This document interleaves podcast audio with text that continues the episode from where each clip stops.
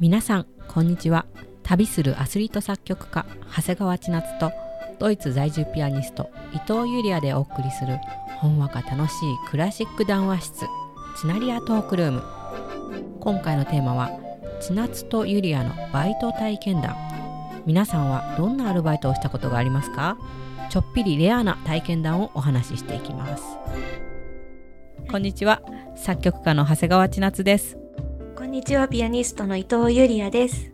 今日のテーマはですね、千夏とゆりやのバイト体験談というテーマでお話を進めていきたいと思います。まずは、音楽と関係あるバイトについてお話ししたいと思いますが、千夏さん、何をやりましたか？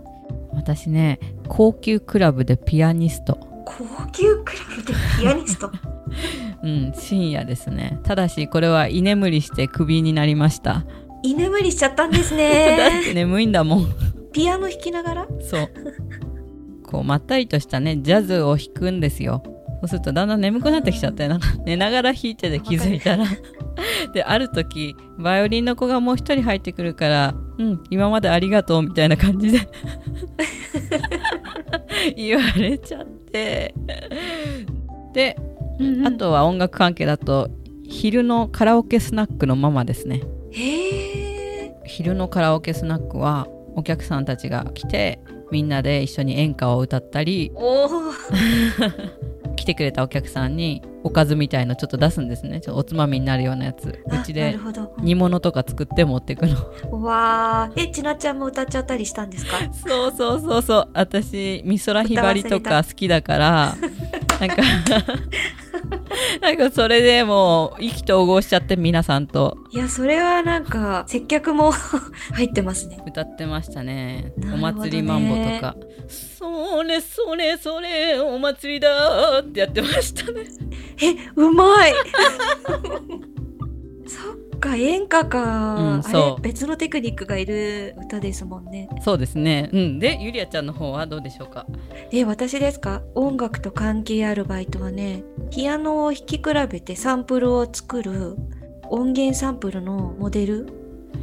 あのヤマハスタンウェイベーゼンドルファー3台、うん、だいたい収録時間が8時間ほどで拘束されて編み物とか本とか持ってって待ち時間が長いからそれは1回のバイトでしたけどそういうのとかあとはドイツで学生の頃の出張レッスンですね。今の仕事の出だしっていう感じですかね。であとは面白かったのがあるピアニストの代理役のバイトもやりましたドイツで。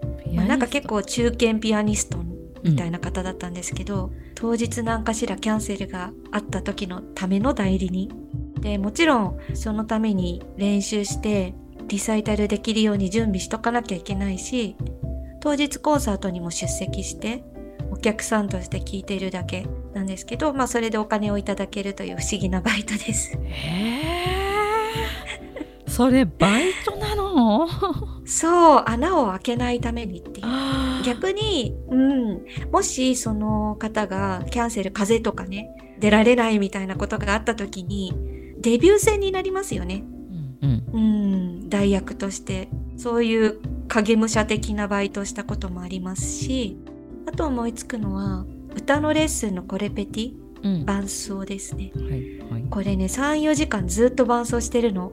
それこそいつか疲れてた日に相手がとめとめ先生に注意されてて話が長くなってたんですね。うん。でその時についこっくりこっくりしちゃったんですよ私も。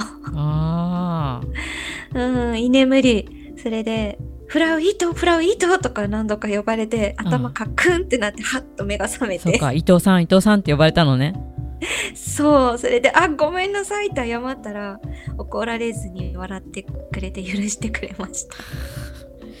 いちいち「はい何小節の何ページの」とか言ってくれなくてでこう歌い始めたところにこうついていかなきゃいけないとかいろいろ注意してなきゃいけないんですけど長話が始まっちゃうと空間になっちゃうのでその緊張感が一気に緩んでちょっと居眠りしちゃったことあります私。面白い。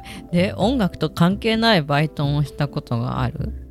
音楽と関係ないバイトはですねセブンイレブンで早朝バイトをしたことですね。一回休学してたんですけれどもドイツの音大を。でおよそ1年半その間日本にいた時期があって、えーその時に早朝バイト早寝早起きに憧れてたのという理由で あの早朝バイトって何時に出勤なんですか、出勤は6時から9時の勤務です。でね、もう人生で衝撃だったのは頭ごなしに他人様に怒られたことがなかったので、毎日が新鮮で、早朝バイトだけでドラマできちゃうじゃん、みたいなくらいたくさん観察してて、いろんなこと。ほら、ほら、ほら、タバコが切れてるでしょとか、ほら、ほら、ほら、缶の麦がバラバラだよとか、なんかいいつもほら、ほら、ほら、みたいな風に言って注意してくださるオーナーのおかげで、なんかこうドリンクの向きを揃えてね、みんな、前習い整列ってする早技とか、あ とポテチの袋のシワを取って丸めて、前列に並べてお菓子を美味しそうに見せる技とかマスターして、陳列の女王とかニックネームをいただいたことがあって、すごい。あ、なんだろう、レジよりも外回りのクリエイティブな仕事の方が好きでしたね。なんか不思議だな。コンビニでもこんなバリバリのピアニストが勤めてることがあるのかちょっとなんか珍しいみたいな風に周りには言われましたけど、社会勉強と思って。で、ちなっちゃんは？えっとね私たくさんあってざっと読み上げてみますね。花屋さんネットショッピングの日読 A 翻訳スタッフ。デパ地下のスイーツコーナー牛丼チェーン店。路上でティッシュ配り。工場でピッキング。小豆工場。写真屋さん。ホテルの配膳スタッフ寿司屋宿の清掃スーパーで試食させる人え えね、今ね、ちなっちゃんがすっごいいっぱいバイト読み上げてたのね。そしたら私のグランドピアノがカッコーンってパッキーンってなって、なんか驚いてたよ。あ一緒に？一緒に。矢なりじゃなくてグランドピアノなりしてたよ。パッキーンって。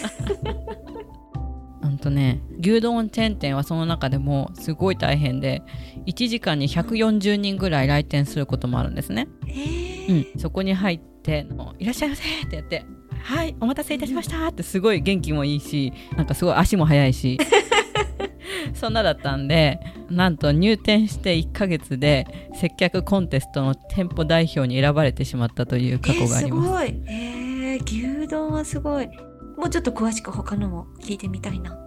あのこれねもう一つ可愛いエピソードがあってロッジのスタッフをやってたんです、雪山の。でその時にピアノがそこに置いてあってで時々弾いてたんです。そしたらそこのうちの子と仲良くなったのね。それで最後に私がその宿のバイトが終わって帰る時にその子が私に手書きの五線譜をプレゼントしてくれてとっても嬉しかったですほんわかエピソードだ。そう。ゆりあちゃんのエピソードも聞いてみたいな。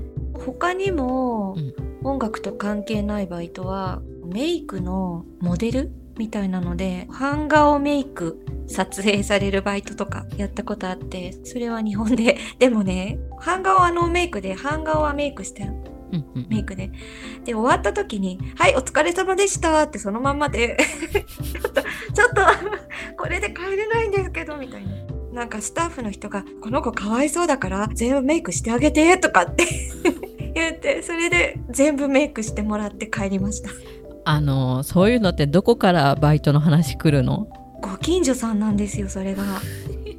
撮影関係の仕事うん、の人だったのであそういえばなんか近所にあのゆりあちゃんっていう子がいるんだけどみたいな勝手に 話進められて。あとはドイツでは最近世界の文化紹介番組の日本人役で セリフなしのバレンタインデーで日本人女性が本命チョコと義理チョコを配るという紹介のシーンに出演するというバイトもやりました。ありましたね。見ましたよ、はい、そうなんですよ。世界地球機構みたいな、そういうやつの文化紹介番組みたいな、ドイツバージョンで。結構有名なやつだよねそうなんですよ。ガリレオっていう番組で、それの一シーンに着物姿で登場しまして。面白いうーん。さてさて、それで音楽活動に、うんまたは今のお仕事に、この過去のバイトがつながったなと思えることあったら聞かせてください。うん。他の業界の苦労が分かったことっていうのは大きいでしょうね。いろんなバイトやったりいろんな職種の人たちを見て自分にはそれを続けることができないって分かったんですねある時。一つの業種をずっと続けるプロになるっていうのは本当に難しいことだなって。まあ結果いろいろやってみてどれも長く続かなくてできなくて。あ、うん、でみんなすごいなーって感じつつ最後に残ったのが音楽だったから音楽が職業になってます。できるかどうかっていうのと続くかどうかっていうのは別だなって思ったの。ああ、なるほど。うん。でもあれだよねゆりあちゃんはやっぱりすごいなって思うのはコンビニの店員さんあれどのぐらい続けてたんだっけ？そう、休学中はもうずーっと最初から最後まで。ってことは1年半続けてたんですよね。それがすごいなと思って私ね、一つ、あの時の経験が今につながったと思えることがあって、うん従業員のみんなからちょっと鬼パパって言われてたオーナーがいて、で、その方にしょっちゅう怒られてたんですよ。声が小さいとか、言われる前に動くとか言われて。で、体育会系な感じで。で、私、その度に、はいはいってこう、ね、私なりに一生懸命返事して頑張ってたの。うんでもある時、ちょっとこっち来なさいとか、裏に呼び出されて、あなたね、全然ダメね。なってないわよ。うんぬんかんぬんって、お説教が始まったんですよ。普段、他人様にそこまで怒られたこととかなかったから、珍しくって、うほーって、こう、じーっとオーナーの顔を覗き込んでたんですよね。で、そしたら、ちょっとあなた、聞く気あるの？とか言われて、とっさに、あ、聞く気すごいあります。もっと続けてください。最後まで聞いてみたいですとか言ったら、はーって呆れられてしまって、それで最後の方には、だいぶ声出るようになったんじゃない？とか褒められるようになったんですよ。言われるのを待つな、自分から動けみたいなそういう教訓？これはなんか宝物の教訓だなと思って。音楽の世界しか知らない世間知らずのお嬢様みたいに思われてたと思うんですよね。うんうん、でもそういう風に叱ってくださったので、そこで身につけたたくましさみたいなのを今感じますね。いやすごいなあオーナーもまさかこんなケロッとされると思わなかっただろうね今まで泣いてた子とかいたでしょう、怒られて覗き込んじゃうことが不思議かもね。あ、でもなんかそれで思い出した。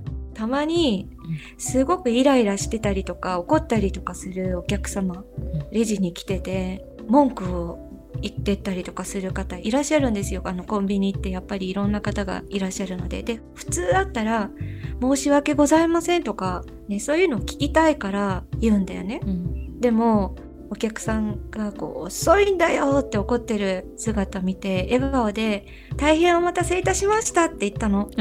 うんうん そうそう。そしたら、あのさ、俺怒ってんだけどって言われて。うんで、あ、そうですか。いつもありがとうございますとかピンボケの返事しちゃって。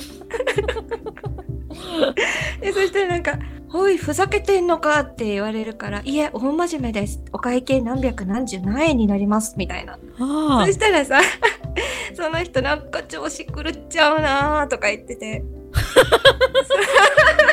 おかしいその後も、レジ並んでるのになんか絡んでくるのお姉ちゃん、そういう時はね、他に言う言葉があるでしょみたいな。だから、あ、ありがとうございました。またお越しくださいませって言ったら、ありゃとか。で、面白いとか言われて、お店出てきました。絶対ファンになったよねあのコンビニに行くと伊藤さんっていう可愛い女子大生がすごい接客してくれるぞっていうんで多分界隈では有名になったじゃないか 怒りを丸め込んじゃったみたいなことはありましたね。すごいな天性の才能だね 天然ボケだっただけかもしれないですけどね。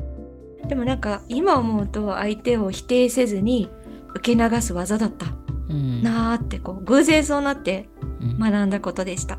なんかゆりやさんとコンビニっていうコンビネーションがもうよくわかんないもんね だってどそれね。結構みんなに言われたんですよ。うん。なんでコンビニ？みたいな。ただやっぱりそこから社会勉強という意味ではものすごくこう世間知らずが世間知るみたいな。うん。体験してよかったと思います。本当だね。さて今日の音楽。はい今日の音楽は、えー以前から紹介させていただいています草木の物語シリーズより「朝霧」という曲をお聴きいただきたいと思います。はい。でこの朝霧の曲についてちょっとご紹介いただきたいんですけれども。はい、この朝霧というのは即興演奏なんですけれどもドイツの9月ってものすごく霧がかかるんですね。朝起きた時に霧で視界が見えないくらい。でそれがものすごく幻想的で日の光が当たると世界がこの世のものではないような風景になるんですけどそれをちょっと癒し系感覚で即興演奏した曲です。こちらもあの楽譜販売しておりますので皆様も弾いてみてください。伊藤ゆりや作曲即興演奏朝霧。